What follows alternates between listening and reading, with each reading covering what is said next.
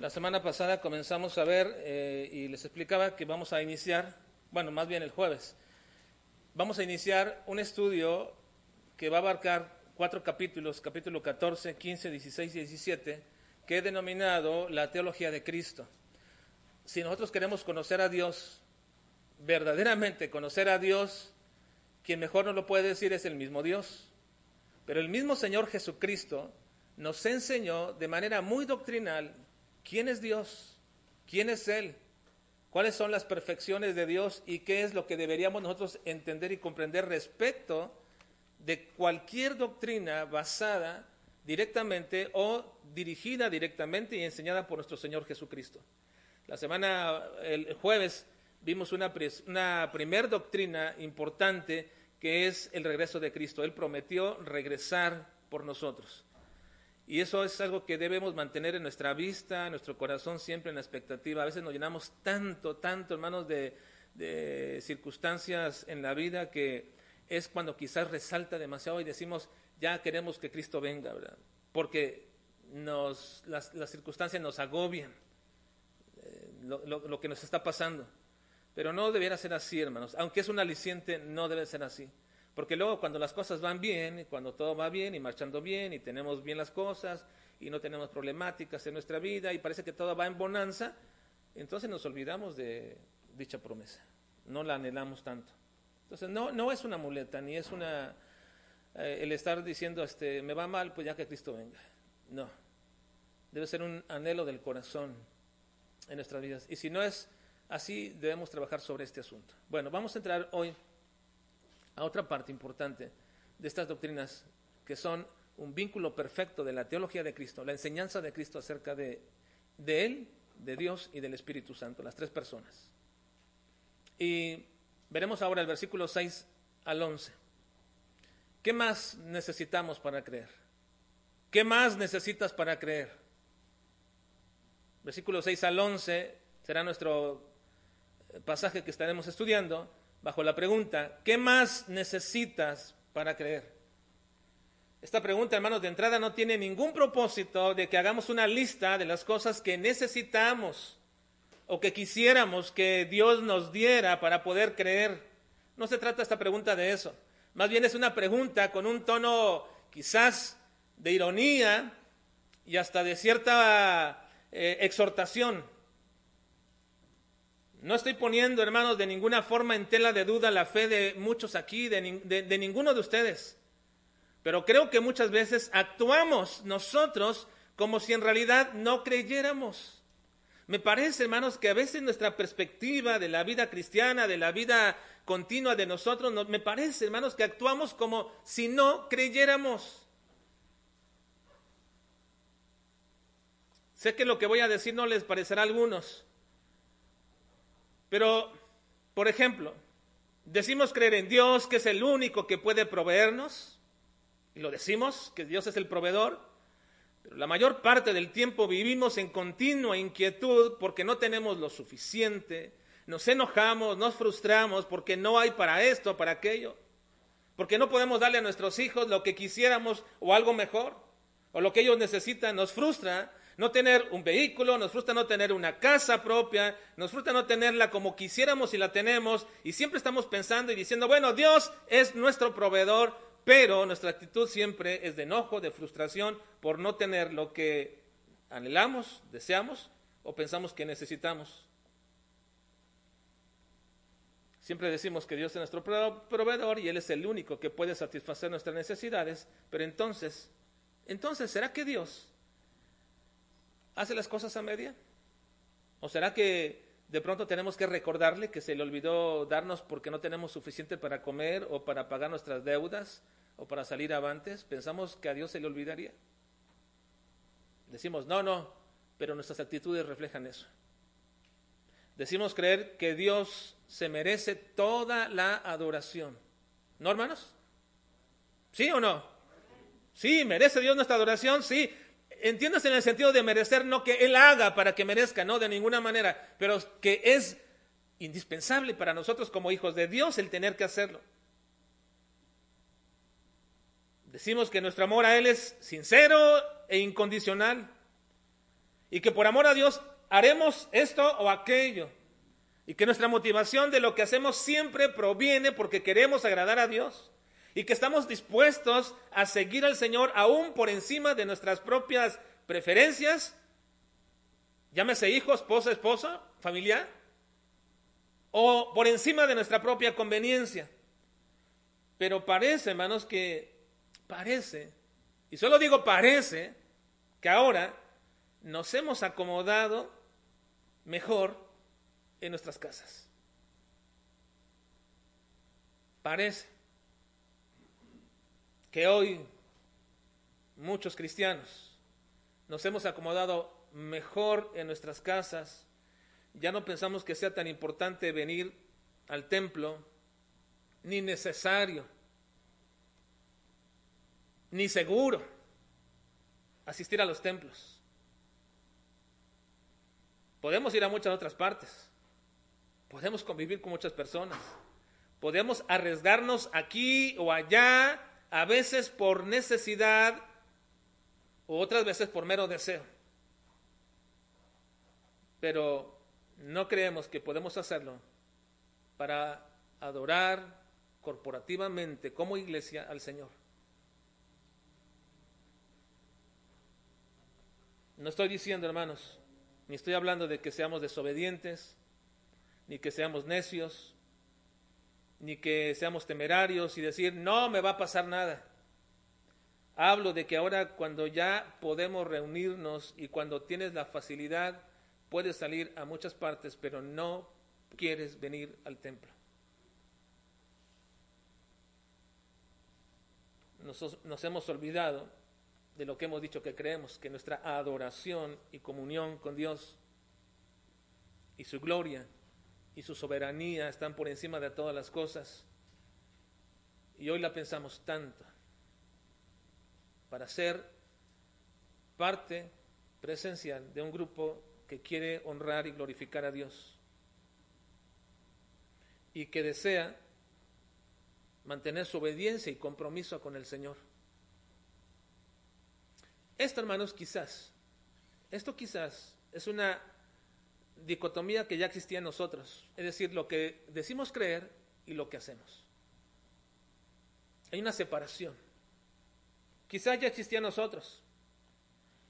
Y he platicado y he hablado y comentado con algunos que cuando regresemos, si Dios nos permite regresar ya de manera totalmente abierta, no sé si cuando todos seamos vacunados, no sé si cuando, no sé, no sé cuándo será, pero cuando el Señor nos permita alguna vez regresar a todos juntos, me temo y casi creo, hermanos, que un 30% de nuestra iglesia ya no volverá.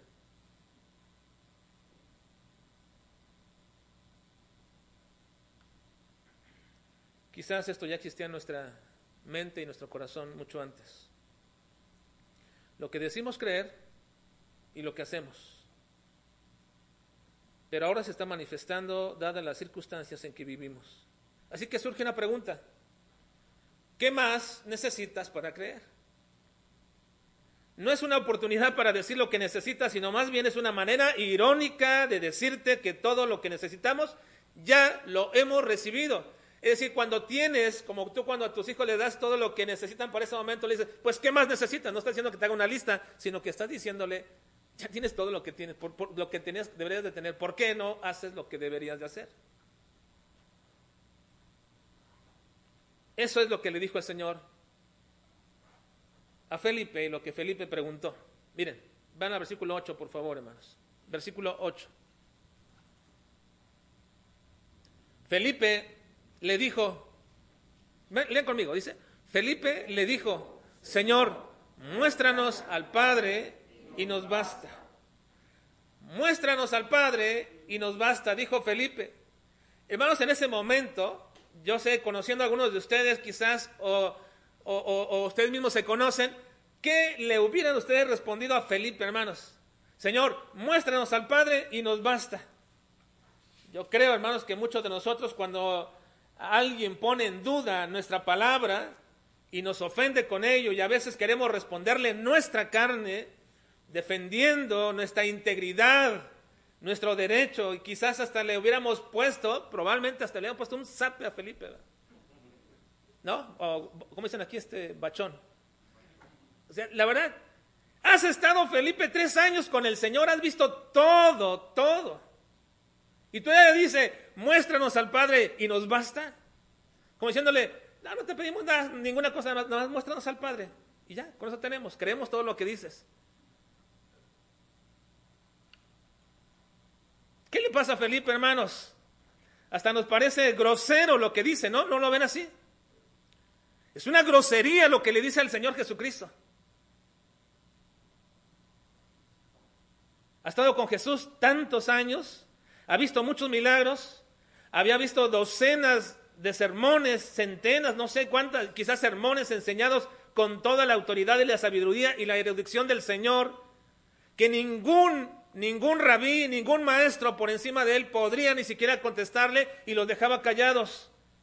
Había visto su autoridad para señalar el pecado de muchas personas y también para perdonarlo. Había visto sacar demonios y hacer milagros en la naturaleza y todavía le dice, muéstranos al Padre y nos basta. ¿No era suficiente para Felipe, hermanos? ¿No era suficiente? ¿Qué más necesitaba Felipe para creer? había escuchado la voz misma del Padre decir y dar testimonio acerca de Cristo como su Hijo. Había escuchado la misma voz de Cristo decir que Él y el Padre eran uno solo. ¿Qué más necesitaba Felipe para creer?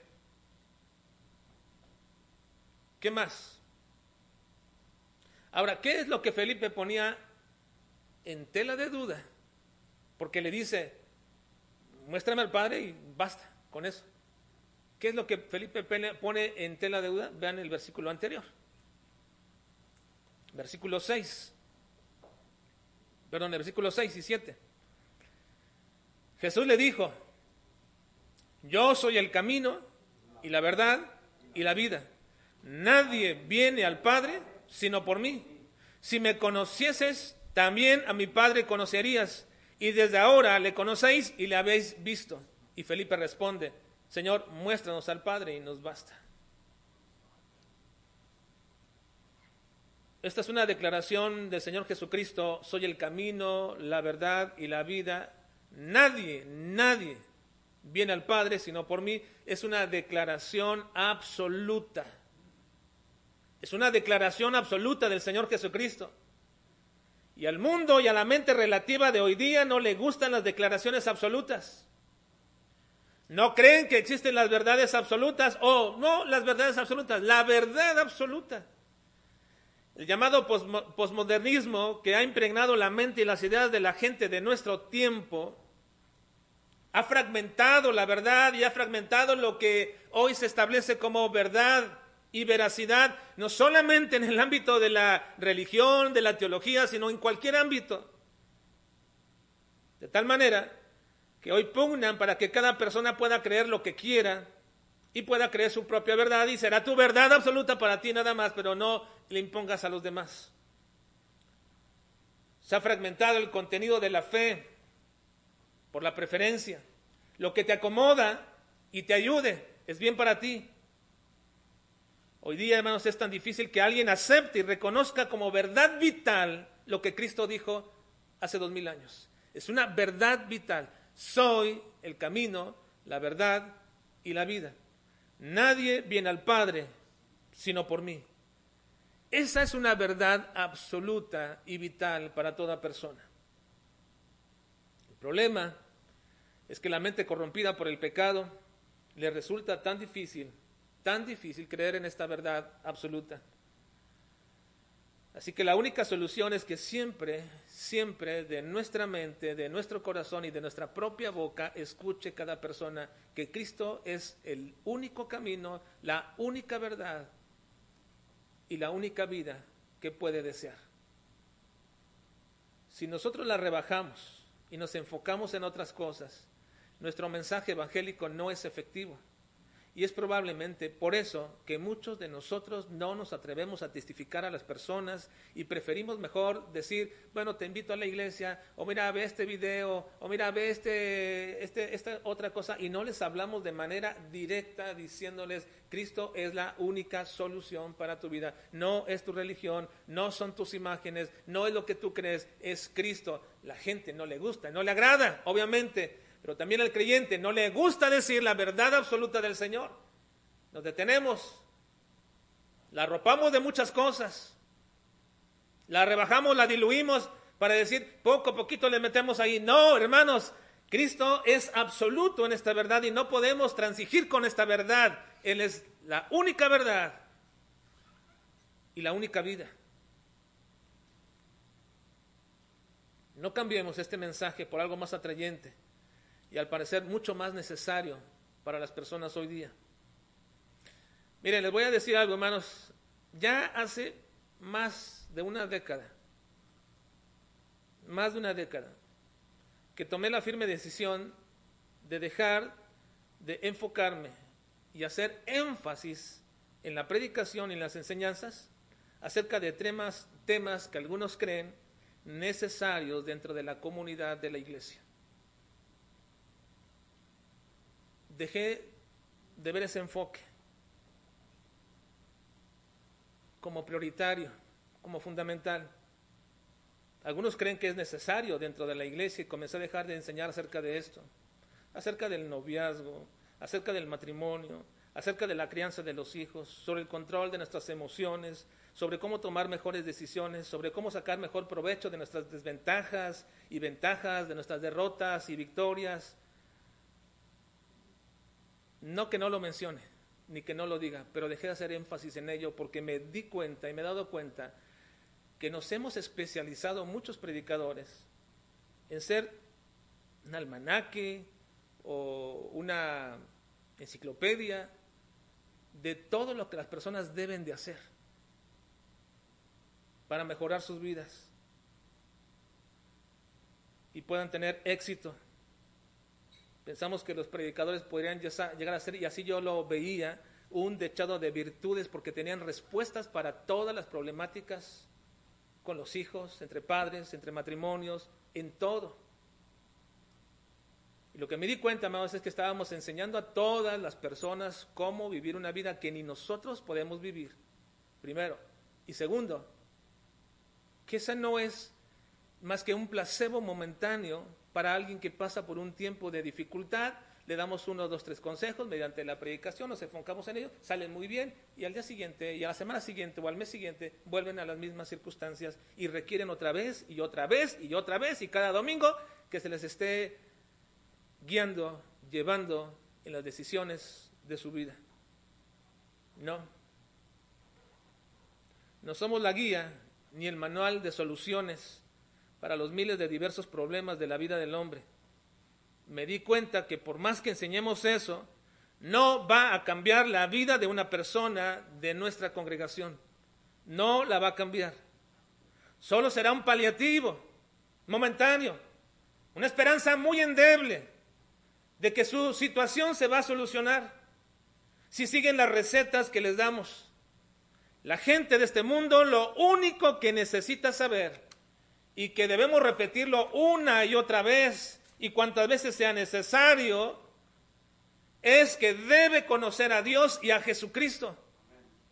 Él es el único camino al Padre, la única verdad necesaria que los va a liberar de todo su relativismo y los dirigirá a la única vida que pueden tener eternamente. Esa es la verdad que necesita la gente de este mundo y no debemos cambiarla, ni rebajarla, ni suavizarla. Y lo único que realmente puede cambiar la vida de creyentes de nuestra iglesia es la misma verdad, es conocer quién es Dios, es apreciarlo a Él, es conocerlo más y más cada día, es amarlo. Y cuando alguien ha llenado su mente del Señor y mientras más adquiere en su mente y en su corazón una apreciación mejor y nueva del Señor, entonces te puedo decir que cuando Él sabe lo que conoce más al Señor, entonces puede apreciar lo que Dios desea, lo que Él quiere, lo que Él aborrece, lo que Él manda, lo que Él exige. Y cuando sepas eso, nunca te vas a equivocar, joven, en buscar a la persona idónea para tu vida. Nunca nos vamos a equivocar, padres, en educar correctamente a nuestros hijos. Nunca nos vamos a equivocar en nuestra relación matrimonial. No preguntaremos sobre aquellos asuntos o aquello porque la mente del Señor se ha impregnado en nuestro corazón de tal manera que todas aquellas decisiones o intenciones que tengamos serán pasados por este filtro de nuestro conocimiento de Dios. Te puedo decir, joven señorita, que nunca te equivocarás en elegir a la persona para, para compartir tu vida. Y nunca tendrás una mala solución para tus problemas matrimoniales. Porque todas esas decisiones y acciones están tomadas bajo el entendimiento de quién es Dios. Así que fíjense lo que dice Felipe, muéstranos al Padre y nos basta. No estaba diciendo Felipe meramente que se lo hicieran visible. No le estaba diciendo, Señor, aparéceme aquí como algunos profanos dicen, que aquí se me aparezca Dios y entonces creo en Él. No, no está diciendo Felipe eso. No. Lo que Felipe está diciendo es que les enseñe, les muestre cómo es el Padre. En el versículo 7 dice, si me conocieses, también a mi Padre conocerías. Y desde ahora le conocéis y le habéis visto. Es una declaración enfática del Señor Jesucristo. Ya le conocen y ya le han visto. Esta declaración es la misma que hace anteriormente, o del mismo tipo que hace anteriormente cuando le preguntan a dónde va, cuando yo voy ustedes no pueden venir. Y luego le dice, sabéis a dónde voy y sabéis el camino. Lo saben. No han, no han entendido completamente, pero lo saben a dónde voy, a dónde es el camino. Y también aquí dice, yo soy, si ustedes han visto a mí, han visto al Padre y ya le conocen y le han visto. Entonces Felipe, de alguna forma, comenzaron a pensar ellos, ¿y dónde hemos visto al Padre? Hemos visto a Cristo, pero ¿cuándo hemos visto al Padre? Estaban atónitos ante esto, de tal forma que Felipe habla por todos, diciendo, muéstranos al Padre y nos basta. Y la respuesta que da Jesús es amplia, es categórica y autoritativa para Felipe y nos deja ver el conocimiento perfecto que debemos tener acerca de Dios. Están los versículos 9 al 11. Leámoslo, por favor, hermanos. 9 al 11. ¿Cuál es la respuesta de Cristo a Felipe? Leamos juntos. Jesús le dijo, tanto tiempo hace que estoy con vosotros y no me has conocido, Felipe.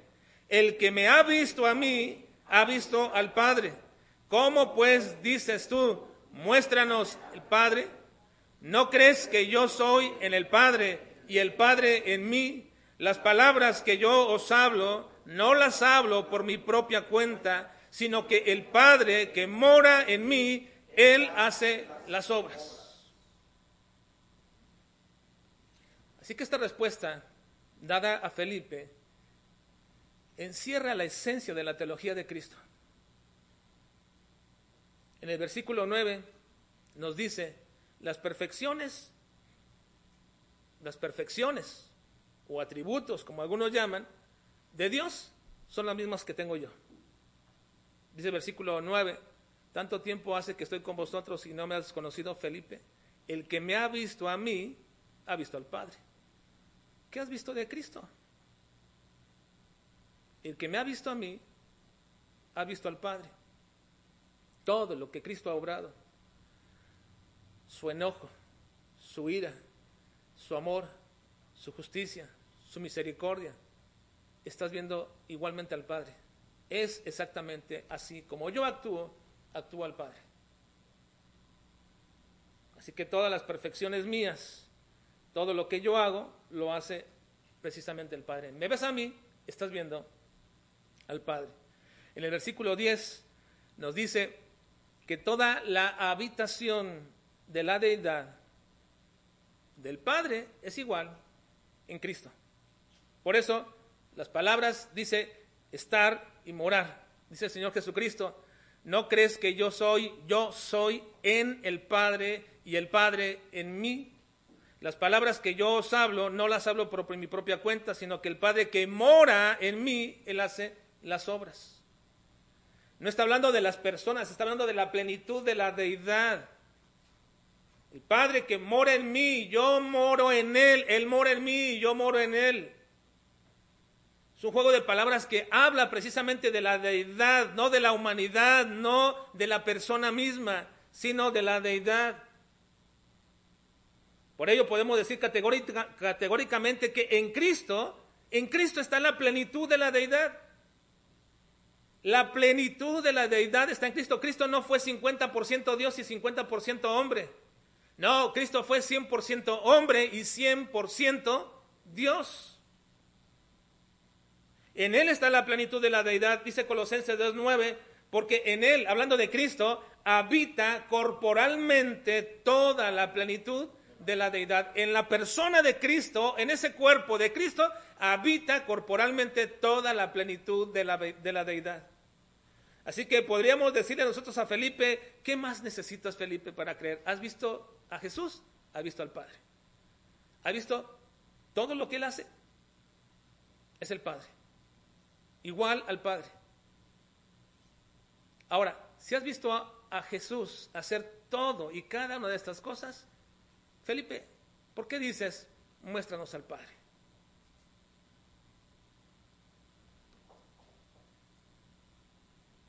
Yo te pregunto a ti, hermano, esta mañana. Les pregunto, ¿qué más necesitamos nosotros para creer? ¿Qué más necesitamos nosotros para poder realmente ejercer la fe verdadera y real que ya nos habita en nosotros, pero que muchas veces y tantísimas veces no la podemos expresar ni manifestar. ¿Qué más necesitamos? Si tú me dices que necesitas un milagro, o que necesitas una señal, o que necesitas una manifestación nueva o necesaria, que necesitas palpar algo más, entonces te diré lamentablemente, te diré lamentablemente que no has conocido al Señor Jesucristo no lo has conocido. Porque lo único que nosotros necesitamos, hermanos, lo único que nosotros necesitamos hoy día para que nuestra fe sea verdadera y activa y sea una diferencia de todos los que dicen creer, lo único que necesitamos es a Cristo, porque Él es la verdad absoluta y la satisfacción total de nuestra vida, para nuestra vida en cada circunstancia. No hay hombre que pueda satisfacer tu vida, ni tu esposo puede satisfacer la vida de ti, hermana, ni tu esposa puede satisfacer la vida de ti como lo hace Cristo. No hay amigo, no hay persona, no hay trabajo, no hay absolutamente nada mayor que Cristo pueda satisfacer. Y si tú dices, no estoy pleno, no estoy plena en mi vida, me hace falta algo, entonces tendrías que preguntarte si has entendido quién es Cristo. Vamos a orar. Esta mañana nuestro servicio.